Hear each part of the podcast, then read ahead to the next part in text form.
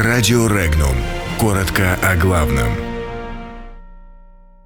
Россия определилась с президентом Украины и лишилась Крыма и Курил. В Кремле назвали подходящего кандидата на пост президента Украины. Москва и Сеул готовы работать по корейскому урегулированию.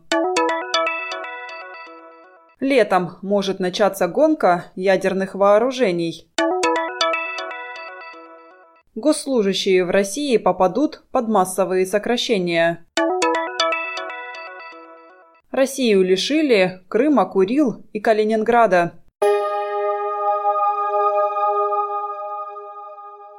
Москва надеется, что по итогам выборов на Украине власть получит президент мира, а не войны, готовый выстраивать отношения с Россией. Об этом заявил пресс-секретарь российского президента Дмитрий Песков. Для Кремля однозначно лучше победа на выборах кандидата, который трезво оценивает реальность и обладает политической мудростью, чтобы стать президентом мира и выстраивать отношения с соседними странами, включая Россию, сказал Песков.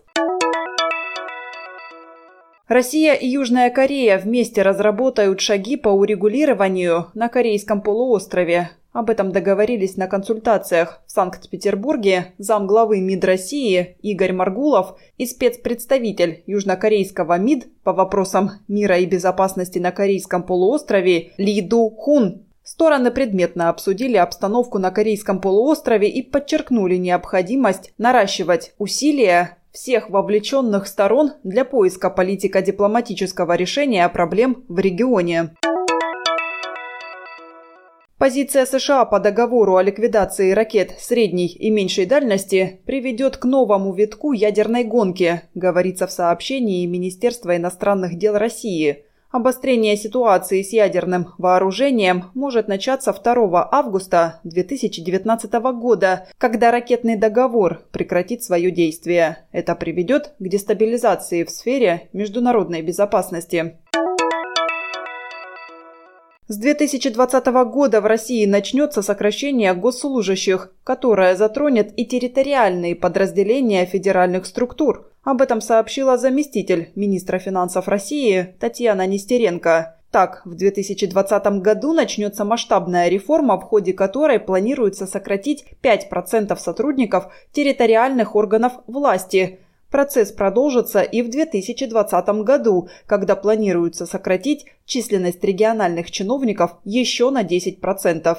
В этот же период под сокращение попадут 10% сотрудников центрального аппарата.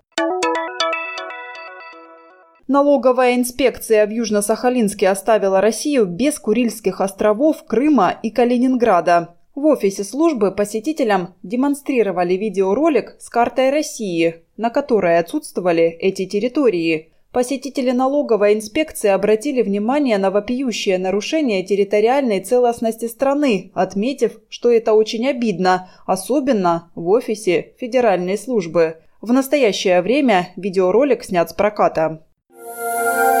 Подробности читайте на сайте Regnum.ru.